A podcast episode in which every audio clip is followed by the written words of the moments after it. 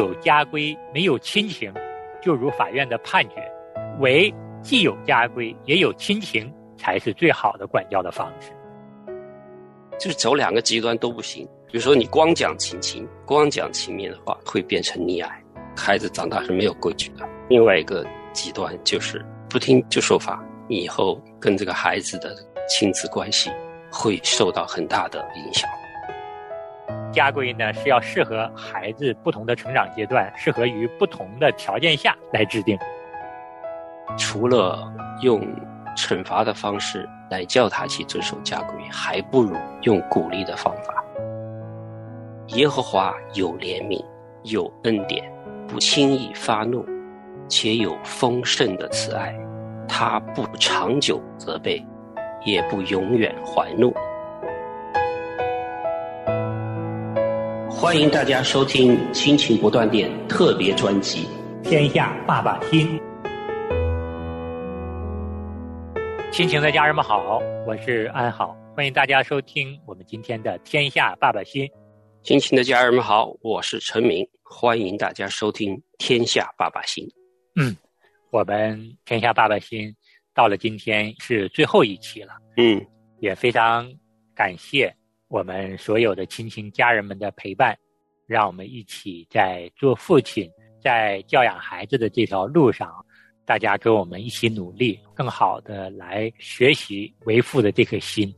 对我们这场节目啊，也讲了很多集了。我们希望我们的听众有非常多的得着，特别是我们做爸爸的，陈敏自己也是啊，有了孩子之后才开始学习做爸爸。好，嗯。我和安好在做这个节目的时候，也是在成长。神给我们的做爸爸的这个责任里边是有很多的内容的，给我们有很多的成长的机会的，是一个神的美意来成就我们的。是，那我们这颗为父的心呢，操练的就是我们自己如何装备做一个合神心意的父亲。然后教养我们的孩子，让我们的孩子呢也能够健康的成长。嗯，圣经也告诉我们，教养孩童走当行的路，到老也不偏离。然后我们要按照主的警戒教训养育孩子。其实这里都说了，我们在教养孩子的过程中，我们是需要有管教的。那我们在管教孩子、教养孩子的过程中呢，我们常常对孩子提出了很多的要求，有很多的一些规定。甚至是家规，但是这个家规制定的过严的话，如果有家规没有亲情，就如法院的判决，为既有家规也有亲情，才是最好的管教的方式。这就是告诉我们在管教孩子的过程中，我们有责备，我们同样也要有慈爱；我们有威，同时我们要有恩啊，恩威并施。对啊，法规里边其实也是要有亲情的。要讲情也讲理的，情理都要并重的。对，那如果说我们只讲家规，没有亲情，我们只对他们有严格的要求，不允许他们犯错，这本身就是不合神心意的。我们都知道，任何的一个人他都会有错误，都会有软弱的地方。如果你不顾及孩子的软弱的话，那怎么可能更好的按照孩子的本性来教养他呢？对，这个家规的话。设立的之后都是要留一点余地，不是说不严格哈。比如说你家有两个小孩，可能那个老大设的跟老二设的是不一样的，因为对他们能够执行或者是能够遵守规则的能力是不一样的。你不可以说，哎呀，哥哥可能做，你也可能做啊，你为什么不能做？我们一视同仁，当然是起来也是挺难的，也不是那么容易的事情，真的是要又要有恩慈。又要有权柄，所以就是走两个极端都不行。比如说，你光讲亲情，光讲情面的话，会变成溺爱，孩子长大是没有规矩的。另外一个极端就是军事化训练，不听就受罚，以后跟这个孩子的亲子关系会受到很大的影响。对，我们立定家规，我们的目的是让孩子健康的成长，养成好的品格。但是我们必须得知道。孩子本身，他就是在一个不断的成长进步中的。我们如果完全的遵守这个家规，这是不现实的。就像我们每个人都不能够完全守住律法是一样的。如果是神要按照这些律法来带我们，我们想，我们每个人都不可能来到神的面前。嗯，所以说，神赐下了他的爱子，让我们能够在神的面前称义。这是因着神的怜悯和慈爱。嗯，那我们对我们的孩子同样也是一样的。孩子假设有忍不住的时候，他就多上了十五分钟的网。你让他练琴四十五分钟，他只练了三十分钟。嗯，让他不去朋友家玩，但是今天他确实是去了朋友家玩。你让他做功课的时候不准听音乐，那他就听了。那你说怎么办？还有，你让他收拾房间，他今天就没收拾。他一定是有做不到的时候，做不对的时候。那如果你说完全就按照这个家规来惩罚孩子，他可能在小的时候迫于我们的压力，他去执行了。但是他到了青少年时期，他一定会有叛逆的情形生出来。他可能在具备一定能力的时候，他一定会抗拒他认为的一些不公平的家规和我们对他的要求。嗯，所以说，我们作为父母真的是不能够完全按照家规来教养孩子的。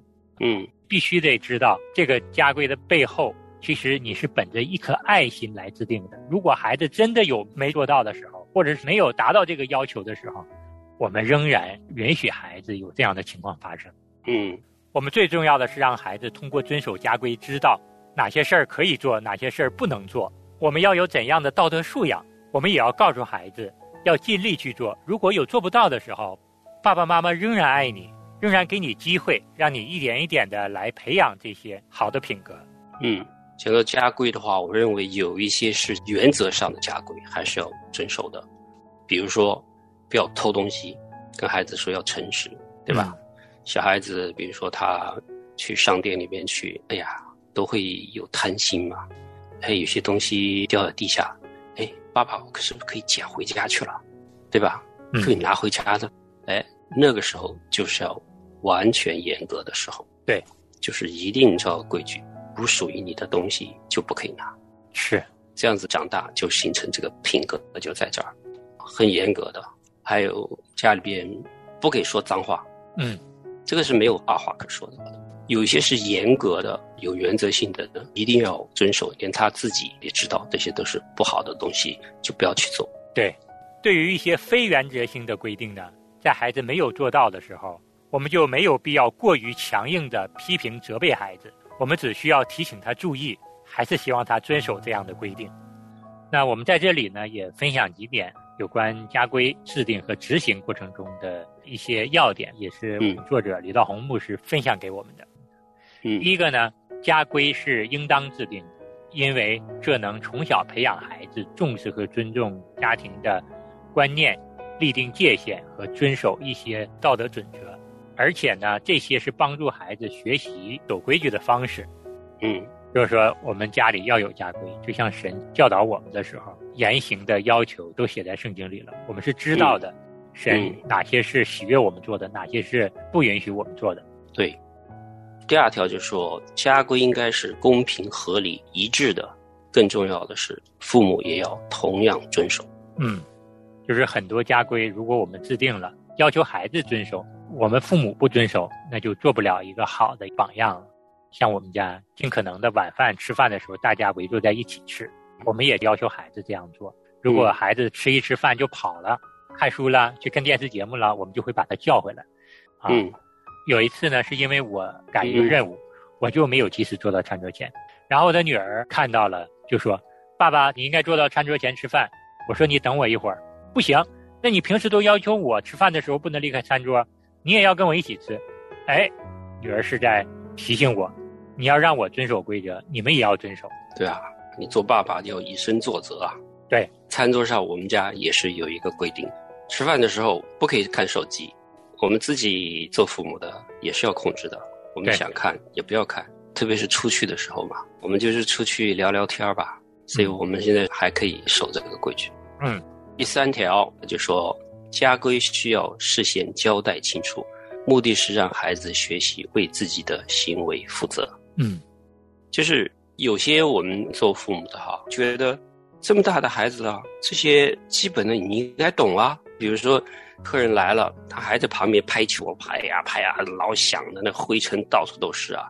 但是我们从来没有交代过，从来没有跟他说过这个是一个规定，说，哎，客人来了，你就不要弄得这么吵，然后灰尘四起，你得给他说嘛。那我们就会想，孩子这么大，他应该知道啊，他怎么会不知道这个事呢？他确实就是不知道。对，你自己回想一下，你有没有跟他讲过这条规矩？嗯，我们会生气起来，怎么会这样子？这么简单你都不懂吗？嗯，啊，客人在这里，你会不会动脑子？他确实不知道，所以我们一定要有言在先，你才可以去让孩子负责任。有些你都没说过，孩子也不知道这个是不好的事情，然后你一上来就惩罚他，他会很委屈的。说你没跟我说过，我不知道这个事情啊。对，这个也是给我们做父母的一个提醒。在这一点上，我们真的是要学习我们的天赋啊！在圣经上都告诉我们怎么说话，怎么行事，神事先都清清楚楚的告诉我们。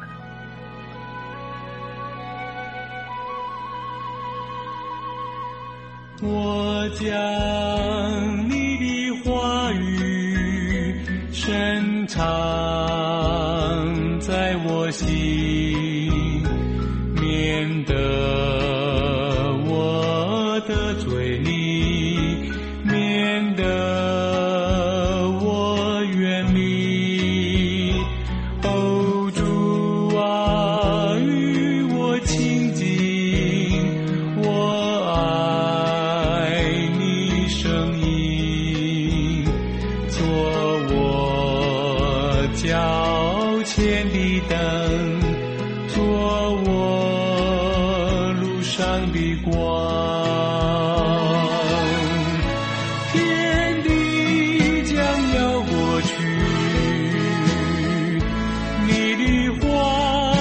长存。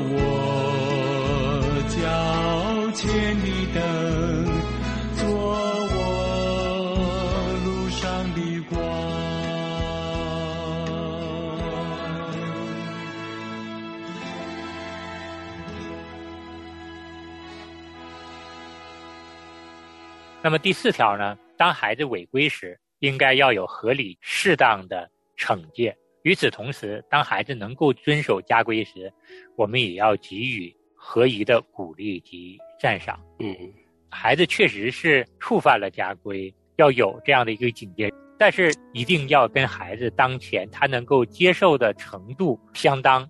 对，同时呢，孩子做的很好的地方，我们要及时的给予鼓励和赞赏，强化他这样的一个正向的一个行为，嗯，能够让孩子把一个合理合适的一规范不断的内化在自己平时的言行中。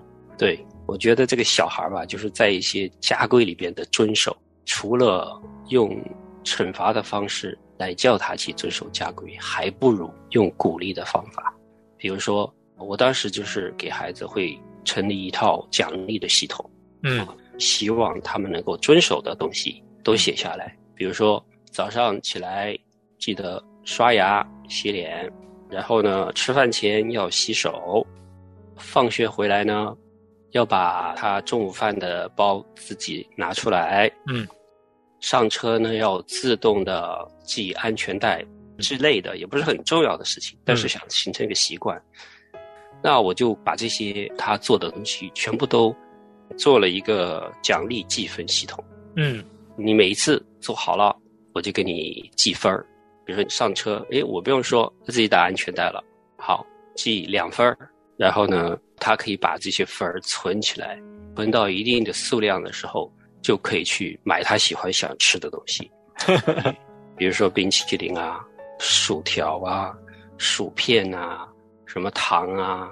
诶，他们很起劲的，嗯，而且记分的时候，我还有不同的方法记，让他们就是可以实体看得到的。我是会买一包那种小石头，做好的时候就给他们两个石头，他们拿一个罐子存起来，有视觉的感官的，他那些石头越来越满了，然后你可以拿多少个小石头来换你要买的冰淇淋，很好的一种方式，他就会有动力了。哦，我要遵守这个。我今天上车就打安全带，我吃饭前要洗手，他就会自己去想了，嗯，他们就很有动力的。然后他们哥俩自己会算，然后呢没事干，两个人就把石头全部倒出来数，看我有多少石头了，还挺好玩的。我的意思就是说，你反过来用那种鼓励的方式，给他有一些动力去做，而你要抓孩子，他们犯规太容易了。对。所以，如果你有心思的话，有这个时间的话，你想想来一套鼓励的方式，他们很乐于去遵守家规的。谢谢陈明兄分享的这个合适于自己两个孩子的奖惩系统。你们更多的是采用正向激励的方式，嗯，就是鼓励他们正向的行为，就是把目光更多的让孩子关注到自己的优点上，对自己积极的这样的行为负责。然后他们慢慢就知道了哪些负面的不好的行为我不要去做，因为这个不在我们的奖励系统里。对，所以说他们越来越多的就专注于我要做这些好的、合适的行为，这样我能够赢得爸爸给我的一个奖励啊。就是说转变一下，不是用惩罚的方式，而是用鼓励、奖励的方式激励他。对，那最后一条呢，我们说。我们的家规的制定呢，不要盲从于从我们上一代父母那里留下来的，我们要根据孩子当前的环境和孩子不同的成长阶段来适时的调整，啊，当然有一些好的道德品质上的家规呢，我们是要遵从的，但是有一些完全已经不适合时代要求的方式呢，我们是要做调整的，嗯，比如说。我在小的时候被父母要求吃饭的时候是不准说话的，不能发出声音的。嗯，那对于我们现在来说，孩子特别享受跟父母在进晚餐的时候聊聊天啊，有这样的轻松的氛围。这个就要是做调整的，不能够再按照我们小的时候父母要求我们的方式来要求他们。所以说，这个都是要与时俱进的，要调整的。家规呢是要适合孩子不同的成长阶段，适合于不同的条件下来制定。对，每个时代的情况。和需要都不尽相同，我们不能够硬性的以自己的经历套在孩子身上。对于我们父母来说呢，我们真的是希望能够在制定最少的家规下，让孩子能够明白我们父母爱他们的立场和原则。嗯，然后我们是要借着这些家规呢，恩威并施，时刻的流露出我们对孩子的慈爱，同时也向他们表达我们坚守的这些立场。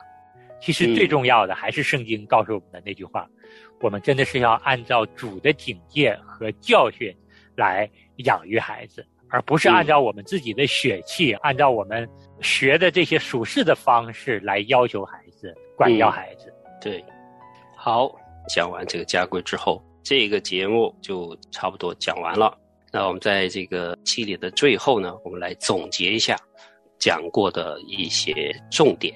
对我们整个的这个专辑，跟大家分享了我们作为爸爸要有的这六颗心。嗯，第一个呢，我们做父亲要有一颗学习的心；我们第二颗心呢，就是爱人的心；第三颗心呢，作为爸爸要有一颗喜乐的心；第四呢，就是悔改的心；第五是榜样的心。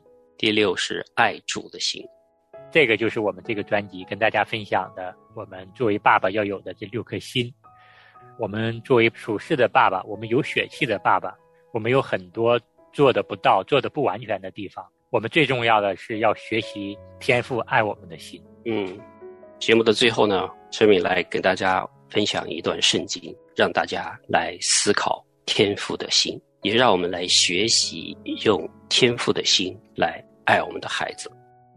这段圣经呢，是在诗篇一百零三章八节到十三节。他说：“耶和华有怜悯，有恩典，不轻易发怒，且有丰盛的慈爱。他不长久责备，也不永远怀怒。他没有按我们的罪过待我们。”也没有照我们的罪孽报应我们，天离地何等的高，他的慈爱向敬畏他的人，也是何等的大。东离西有多远，他叫我们的过犯，离我们也有多远。父亲怎样连续他的儿女，耶和华也怎样连续敬畏他的人。阿门。也盼望我们每一位做爸爸的，都以天父的心来养育我们的孩子。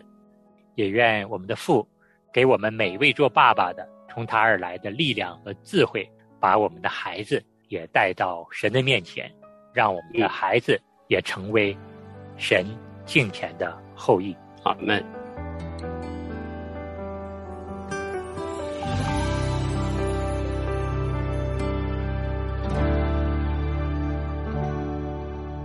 在你宝座前听你此声对我说孩子。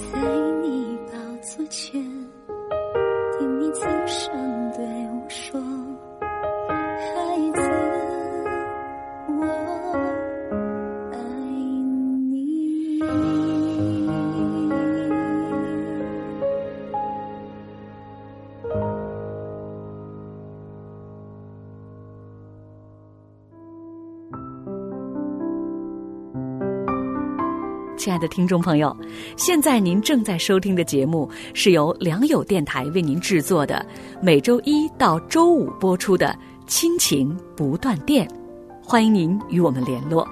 我们的电子邮箱地址是 q i n q i n g at l i a n g y o u dot n e t，就是亲情在良友网。